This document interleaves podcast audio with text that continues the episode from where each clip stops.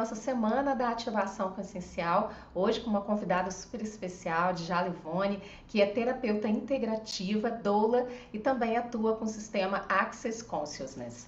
Seja muito bem-vinda, Jalivone. Tudo bem? Tudo bem, obrigada pelo convite para participar dessa ativação consciencial. É grandioso esse nome, né? Ativação da consciência, né? De tão, tão pertinente agora. Obrigada. Eu agradeço você ter aceitado o nosso convite. O nosso tema de hoje é ressignificação da dor. E eu estava pensando que muitas vezes, né, a gente vai passando pelos desafios da vida e que como que a dor emocional ou um trauma emocional muitas vezes é mais difícil da gente curar do que um, uma dor física, né? Então a gente podia começar assim pensando o que, que é a dor, o que, que é essa dor emocional, o que, é um trauma, e como que as pessoas podem realmente começar a olhar para isso e se, se curar, né? Entrar nesse processo de autocura. É. Então, é, é, um, é um tema vasto, né? E, e é o que a gente vem vivenciando, né? Principalmente nesses tempos de pandemia, né? Muita dor, muito sofrimento, é, muitos traumas, porque tudo que acontece intempestivamente na nossa vida cria esse, essa marca do trauma. Né? Então, quando você conversa com uma pessoa que passou por uma iminência de morte, né? um risco iminente ali, aquilo cria um trauma. Aquilo é gravado como uma situação limite, né? E que ela pensou que fosse morrer, que ela pensou que não fosse. Isso cria um trauma. Isso cria ali uma. fica gravado ali. Se você, se a gente conversa com uma pessoa que passou por um trauma, seja ele é, um acidente, um desastre de avião, um assalto, né? É, se você conversa com essa pessoa, mesmo que esse episódio tenha ocorrido há 20 anos atrás, a pessoa vai te contar aquele episódio com riqueza de detalhes. Ela vai saber, ela vai saber que o carro virou não sei quantas vezes, que rolou a ribanceira, que ela, riqueza de detalhes como se tivesse acontecido há quatro dias atrás. Isso é o trauma vivo, né? E a partir desse trauma, quando ele não é dissipado, esse trauma passa a é, ser o condutor da vida dessa pessoa. Para todos os aspectos da vida, ela vai carregar os efeitos desse trauma. E aí cria-se um drama. Ela vive um drama. Né? Então, é muito comum a pessoa que tem esse registro de um trauma criar esse drama, pautar a vida a partir desse drama é como se a vida sempre devesse a ela. A vida me deve. Eu passei por isso, por aquilo, por aquilo. Eu perdi a mãe quando eu tinha cinco anos. Eu fui abusada quando eu tinha dez. É, é como se a vida estivesse em dívida comigo. Que passei por tudo isso, né? Então isso é um drama. Ela ela, ela pega essa, esse episódio e faz um drama né? É, isso parece nunca ter fim, né? Então, quando você conversa também com uma pessoa que passou por uma guerra, um, um ex-combatente de guerra, ele se assusta até com, com uma bombinha de São João.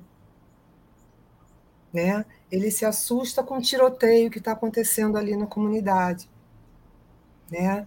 É, isso remete a ele. Então, é, esse trauma, esse drama, paralisa a vida da pessoa. Ela leva isso, esse aspecto, para tudo, para os relacionamentos, para o trabalho, para tudo na vida. Né?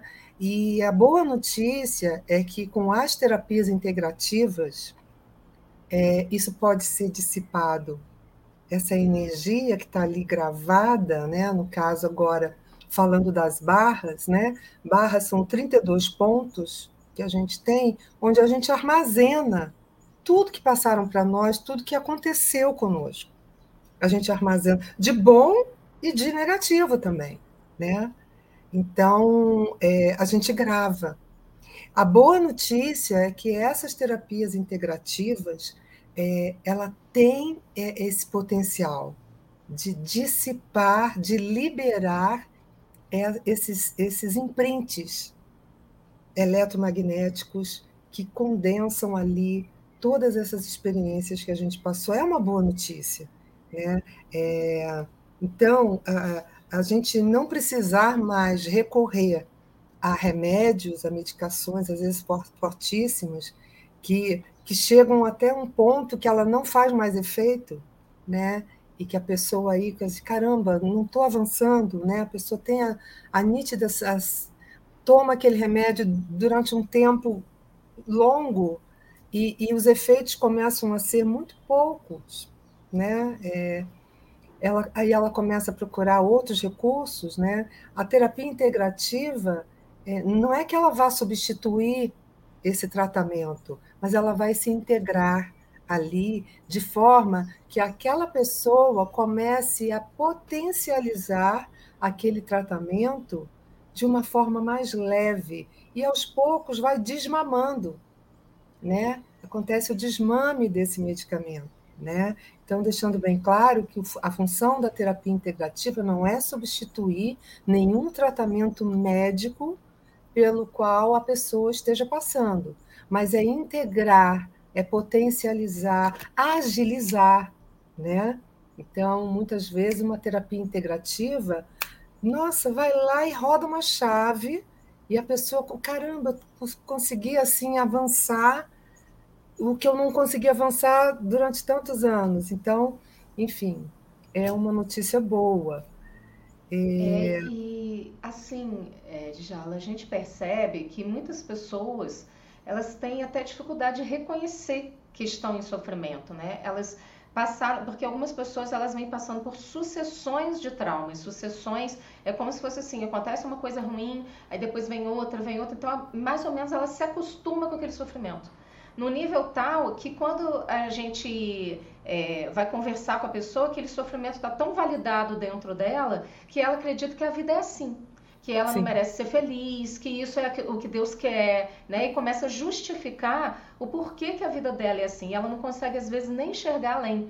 Enxergar é, além daquela dificuldade e com, quais são as possibilidades de vida e de felicidade e de encontramentos também nas suas relações e de saúde mental a partir de algo que seja positivo, porque ela, já, ela vive tão dentro da, das experiências negativas e das experiências de dor que ela não consegue nem sair daquilo e às vezes ela nem busca ajuda.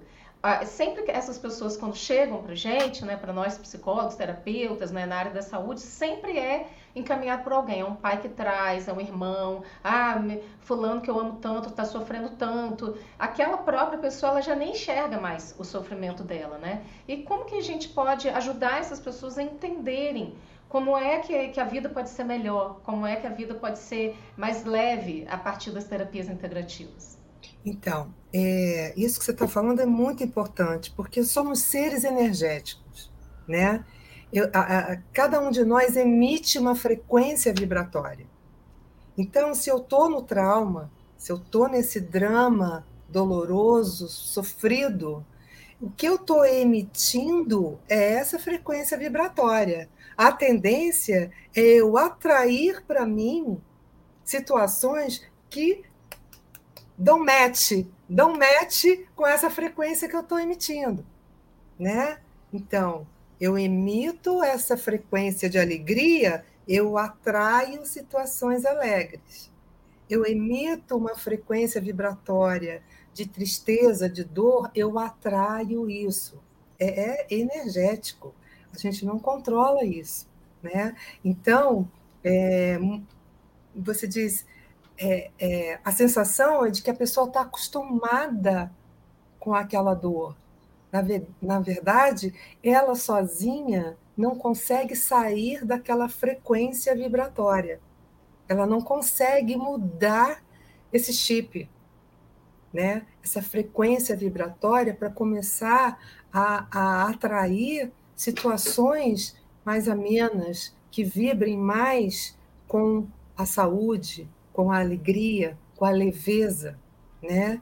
E muitas vezes as pessoas se acostumam com isso porque é a única coisa que elas conhecem. A dor parece que é uma entidadezinha que fica ali fazendo companhia. Ela conhece aquela dor muito bem. Ela passou por isso no corpo. Antes de ser no emocional, ela passou isso no corpo. É, quando o corpo está em depressão, quando a pessoa está em depressão, é o corpo que sinaliza que está sem energia, que está apático, que está cansado. É, aí vem as doenças, aí vem uma série de, de, de coisas né, é, psicossomáticas né, que vão combinando com aquele estado. Né? É, então, tu, a gente está falando de frequência vibratória. Né? É, se você está num drama, se você está numa dor e você não consegue sair dela sozinha, e geralmente as pessoas não conseguem sair sozinha, precisa esse chip, essa rodada de chave. Caramba, preciso de ajuda. Caramba, não estou conseguindo. Geralmente são as pessoas de fora que estão convivendo com ela, que sabem o potencial daquela pessoa. Puxa, ela tinha tudo para dar certo, ela tinha tudo para ser um talento é, estourar no mundo, brilhar, né, ocupar o lugar dela, cumprir o propósito de vida dela, e, e parece que ela está engessada, parece que ela está ali congelada naquela, naquela dor que ela passou, naquele episódio que ela passou.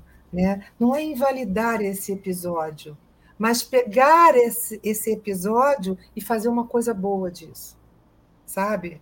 É, Isso aí você falou. Passa isso que você falou é fantástico, pegar o episódio e fazer uma coisa boa disso. Eu lembro uma vez eu estava conduzindo um treinamento e, e eu falei uma frase e a pessoa se chocou muito, né? Porque é, geralmente fica quando a pessoa entra nesse processo, né, e repete aquela história, conta a sua história de dor, de trauma, repetidas vezes, ela vai se vitimizando também. Ela não se apropria de, do que ela pode fazer com aquilo para que ela possa ser se libertar daquilo e agir com liberdade. Apesar disso, sim, esse fato aconteceu, foi ruim. Mas apesar disso, eu posso seguir em frente. Apesar disso, eu posso transformar isso numa força para minha vida.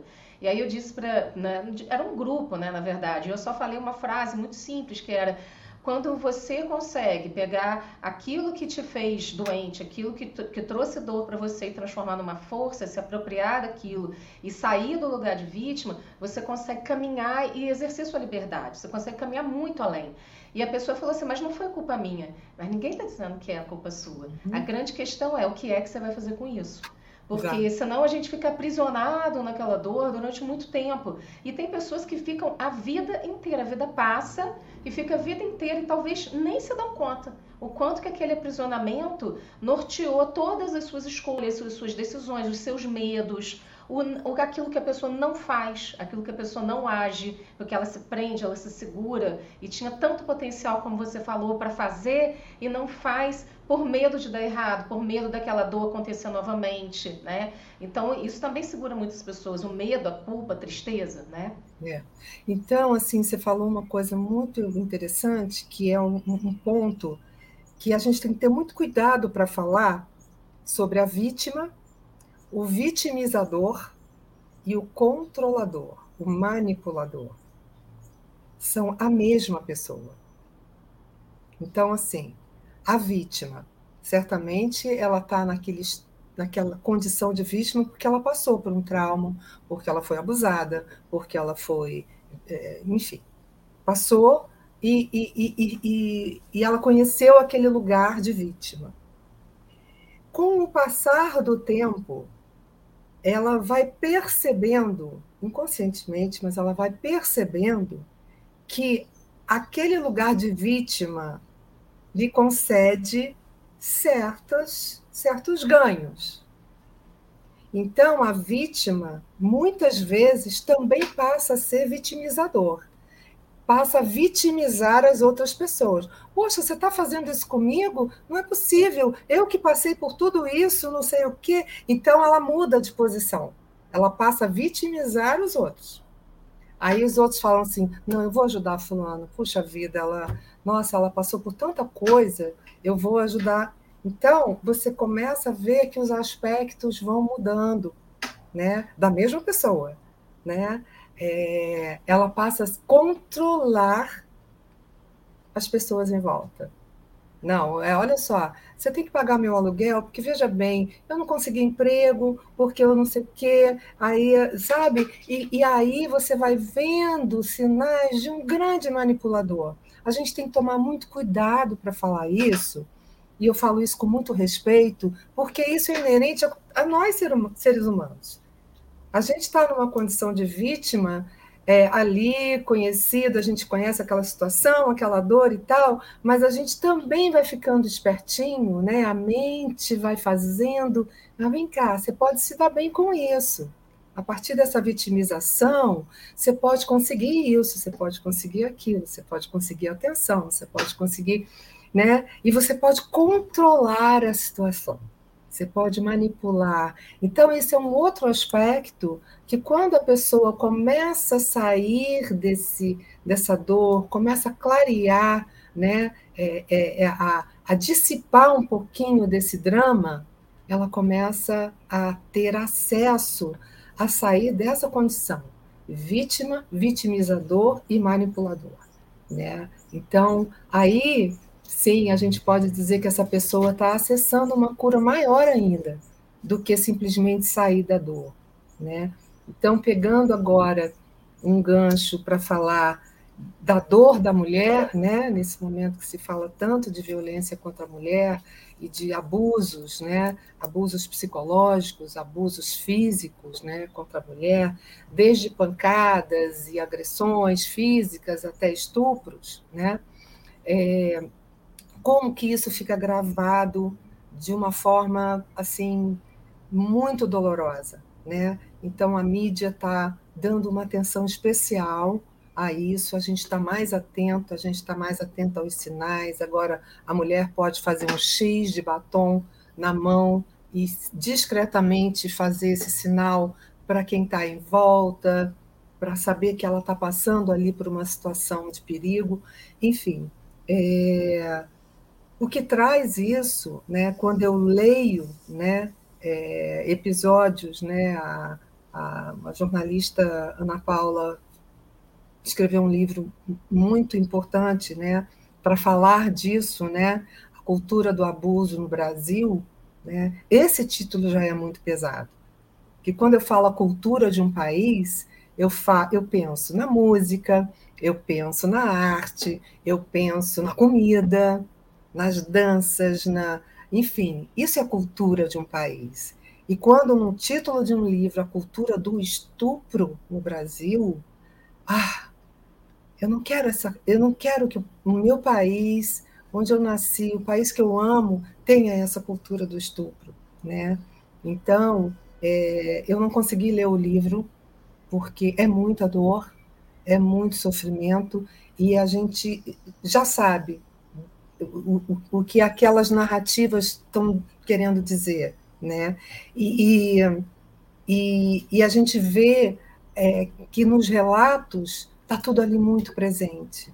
Está tudo ali, né? Quando aquela moça hoje, de 40 anos, que fala de um estupro que ela sofreu aos 15, aquela dor está viva, ela chora de novo, ela se emociona.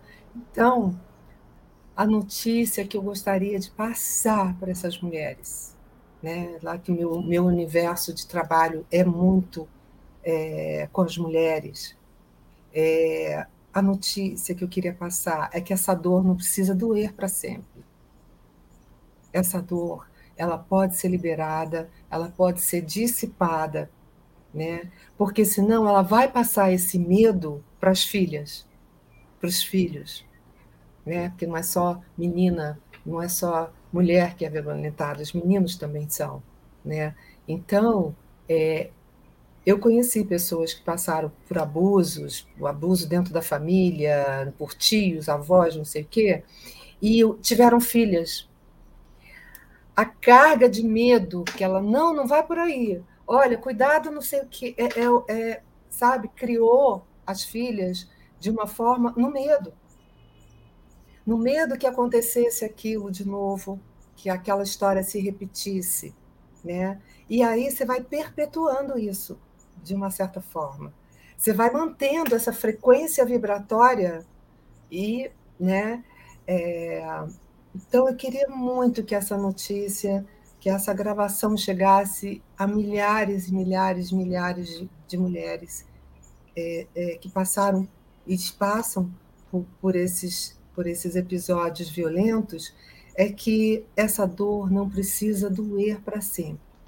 Ela tem cura, ela pode ser liberada e você pode pegar isso e fazer uma coisa melhor, fazer uma coisa grandiosa disso, né? Então você vê aí mulheres liderando movimentos é, contra a violência. Essas mulheres estão fazendo um bem enorme, né? A partir de uma história que elas mesmas viveram né? E que, olha só, eu estou aqui, sobrevivi a tudo isso, vamos pegar isso, vamos fazer uma história nova, né? Deixar aquele episódio lá no passado, o lugar de passado é no passado, né? Pegar isso e transformar numa história diferente, numa história nova, para gerações que vêm depois.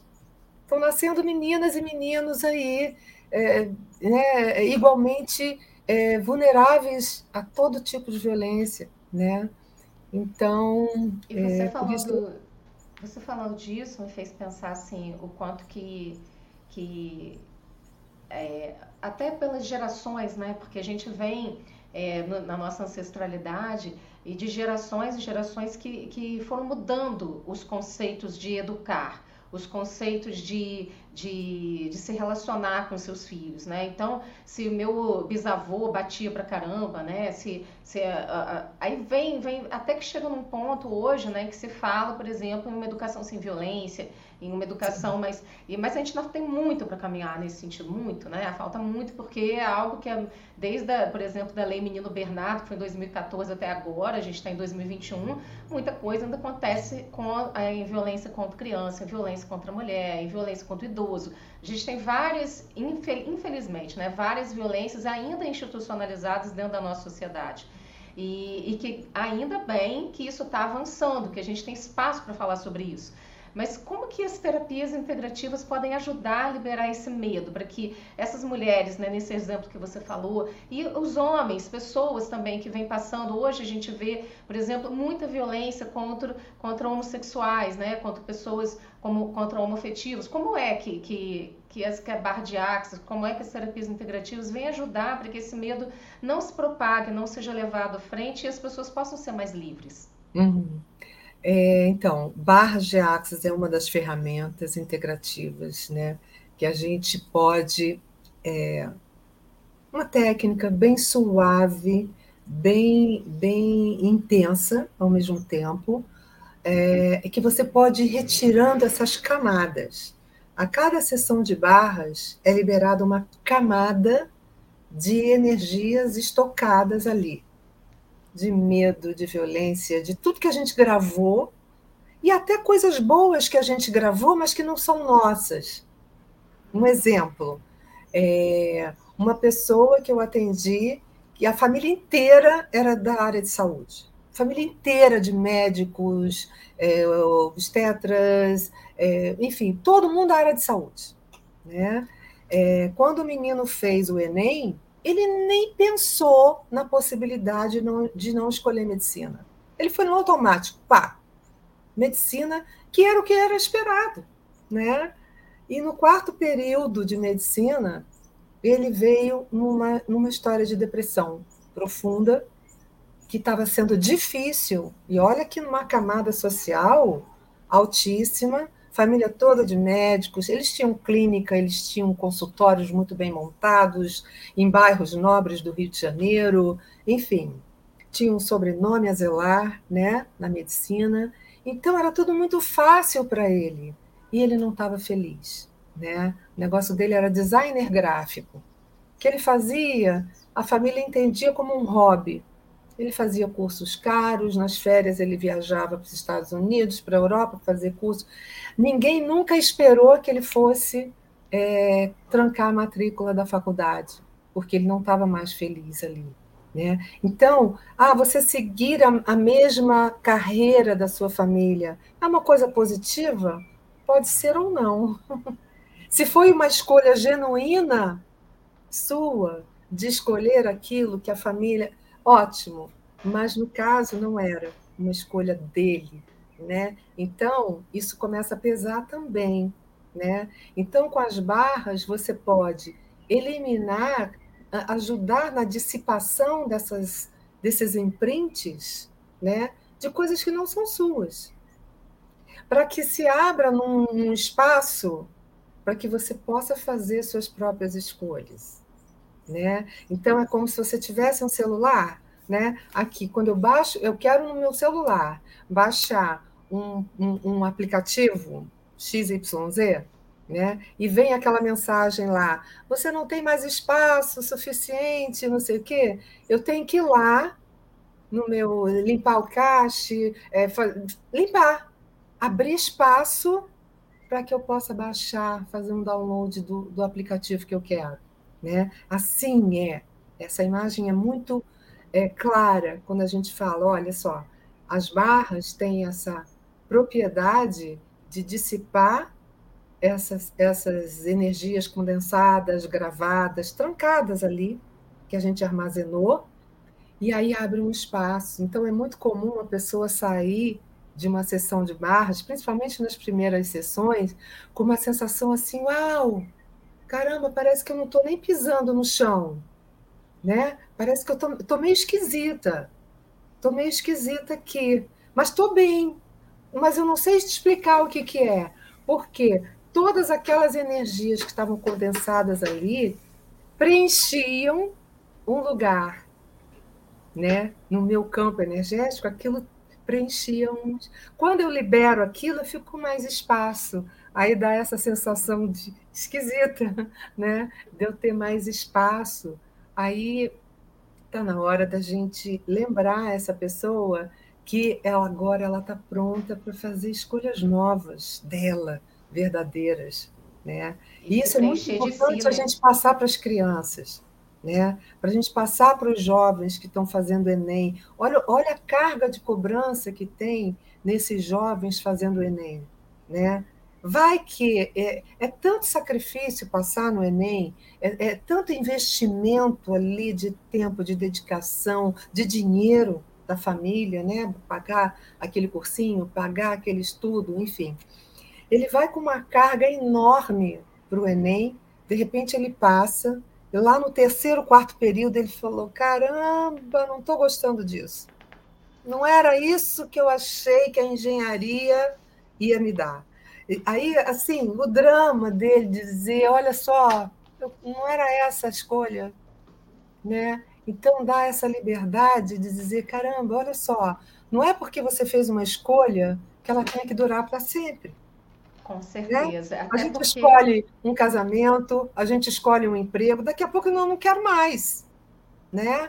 É como a criança começa a brincar de uma coisa, brinca cinco minutos, aquilo é uma. Daqui a pouco eu não quero mais, quero brincar de outra coisa.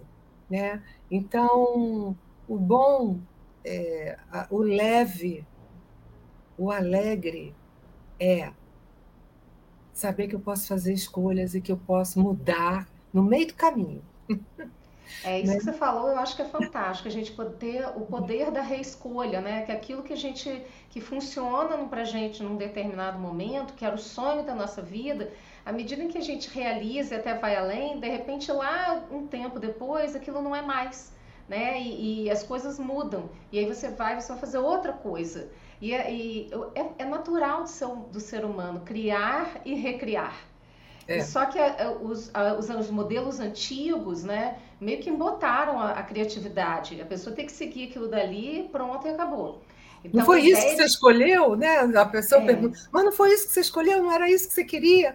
Era naquele momento, hoje não é mais, né? É, ou não era o que eu pensava que era, também tem é, isso. Às vezes a gente também. faz uma escolha, quanto mais ter, ter que escolher tão jovem, né? Uma, algo que parece que é para a vida toda. E é né? Como já é. dizia Renato Russo, para sempre sempre acaba, né? A gente também tem que entender que, que não vai durar para sempre aquela Exatamente. escolha, né? E senão também gera um, um, sentimento de frustração. Eu tenho que levar isso, mesmo frustrado, mesmo não gostando, para o resto da minha vida, porque é Sim. é isso que os outros esperam de mim. Sim. Então, eu, eu, entendo disso que você está falando, é, de abrir espaço para o novo, né?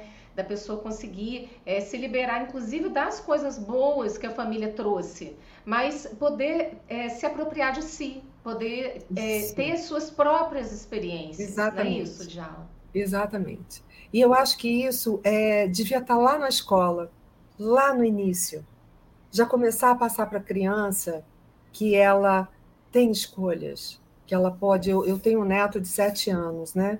Tenho um neto de sete, um, um outro miudinho de três meses. Mas esse, esse neto de sete anos, uma vez a gente foi na sorveteria, naquele self-service, assim, ele começou eu falei, vai lá, escolhe seu sorvete. Ele foi botando, uma, nossa, uma mistureba danada. E eu, uau, a escolha dele, ok. Aí eu peguei lá meu açaizinho, né, que eu curto e tal, sentamos para tomar o sorvete, aí eu vi que ele não gostou daquela mistureba, né? E ele falou, vó, vamos trocar? Eu falei, trocar? É, deixa eu tomar o seu. Eu falei, você não gostou desse aí? É, não gostei. Então vai lá, escolhe outro. Deixa esse aqui, vai lá e escolhe outro.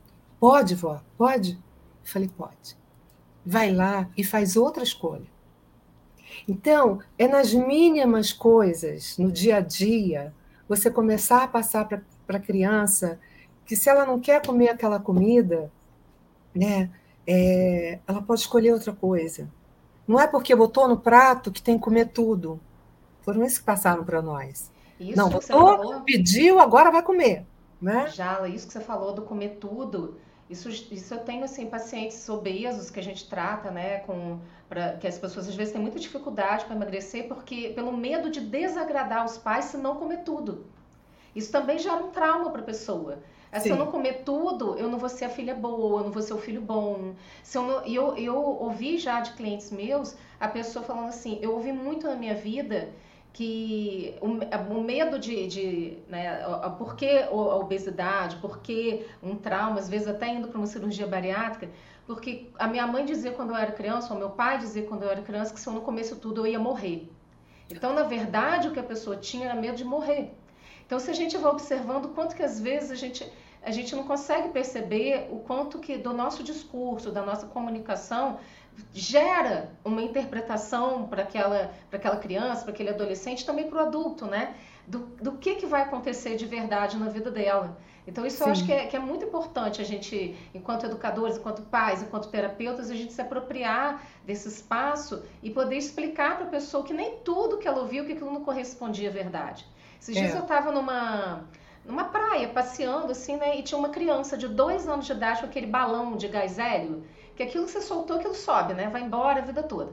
E aí a criança é, tava, soltou aquilo queria correr atrás. E aí ela começou a correr atrás do balão e a mãe começou a xingar ela, a gritar com ela, falando que, xingando de todos os nomes, falando que era ela, ela era louca, que se ela fosse, que ela, a mãe não podia fazer nada, que se ela fosse, ela ia morrer, e que a lua ia cair em cima dela, que o sol ia esmagar ela. Aí eu fiquei ouvindo aquelas barbaridades, eu falei, só tenho duas possibilidades, eu intervenho, né, me apresento, ou eu vou silenciar, porque isso causa, eu, em mim causa um desconforto muito grande, que eu fiquei pensando, o que, que essa criança vai crescer com medo da lua, com medo do sol? Né, com medo da vida, porque é. houve essas coisas. Então, a gente tem as violências físicas, as violências psicológicas, e todos esses traumas, todas essas dores, elas precisam sim ser ressignificadas, né? Ganhar um novo sentido na nossa vida, para que a gente possa ser feliz, porque é isso que a gente vai fazer aqui, né? Ser feliz é, também. Exatamente. E quando é, essa questão da obesidade, que é uma questão social agora, né, de saúde pública, né? É, o brasileiro está ficando muito obeso, né, como em outros países. É, então, ah, se você não comer tudo, você vai morrer. Se você não comer tudo, você não vai ficar forte como o super-herói, não sei o quê, né? Então, é, quando eu estou atendendo pessoas com sobrepeso, com obesidade, é, eu, eu, eu, eu estimulo uma pergunta: por quantas pessoas você está comendo?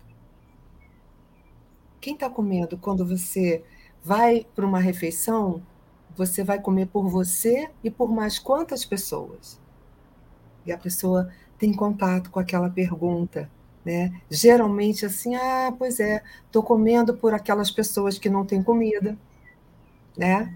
É, tô, comendo pelo meu pai que passou fome, estou comendo por. Enfim, você começa a perceber que aquela pessoa não está comendo só para ela, né? Está comendo por outras pessoas, e aí isso vai ganhando um sobrepeso. Né? Ela se sente bem comendo, já que ela pode comer, ela vai comer pelos outros. Né? Isso é um dos fatores né, quando a gente trabalha com pessoas obesas. Né? Você... E isso você estava falando de perguntas. Eu sei que o Axis também tem perguntas poderosas que a pessoa pode se fazer para refletir. Fala um pouco sobre isso. Só perguntas. A gente tem pouquíssimas respostas em Axis Consciousness. A gente tem pouquíssimas respostas. O que a gente tem é pergunta. O mundo é o que é hoje porque alguém fez muitas perguntas. A gente chegou nesse nível de tecnologia porque alguém ficou insatisfeito falando assim, e se eu pudesse me comunicar com a Beatriz sem ver a Beatriz. Alguém fez pergunta, alguém faz pergunta constantemente e as tecnologias vão avançando, né? É pergunta que move, não é resposta. Porque quando a gente tem a resposta, ah, então tá bom, agora já tem o WhatsApp. Será que o WhatsApp vai parar por aqui? Não, alguém continua fazendo perguntas e vai aprimorar esse WhatsApp. O WhatsApp daqui a pouco vai ser por pensamento. Eu olho para o celular, penso na Beatriz e falo com a Beatriz. Vai ser assim, entendeu? Então, é... peraí, perdi um pouquinho da, minha, da tua pergunta. Ah, perguntas. É... é a pergunta que estimula. E normalmente na educação tradicional, isso é pouco valorizado. Nas escolas, por exemplo. Né? Eu pergunto se, se os professores estão, é, os educadores, de um modo geral, estão preparados para tanta pergunta. Toma tempo, requer um treinamento especializado, uma didática, uma pedagogia que vai valorizar as perguntas. Tia, o que, que, é isso? Tia, o que, que, é aquilo? Mas por que isso? Mas por que, que acontece assim? E a tendência é a dizer, ai meu Deus, essa criança não para de fazer pergunta. Né? E é desestimulado. Isso não é estimulado. Lógico que estão aparecendo pedagogias mais é, atentas com isso, né? tem várias pedagogias aí que valorizam isso e que dão atenção a isso.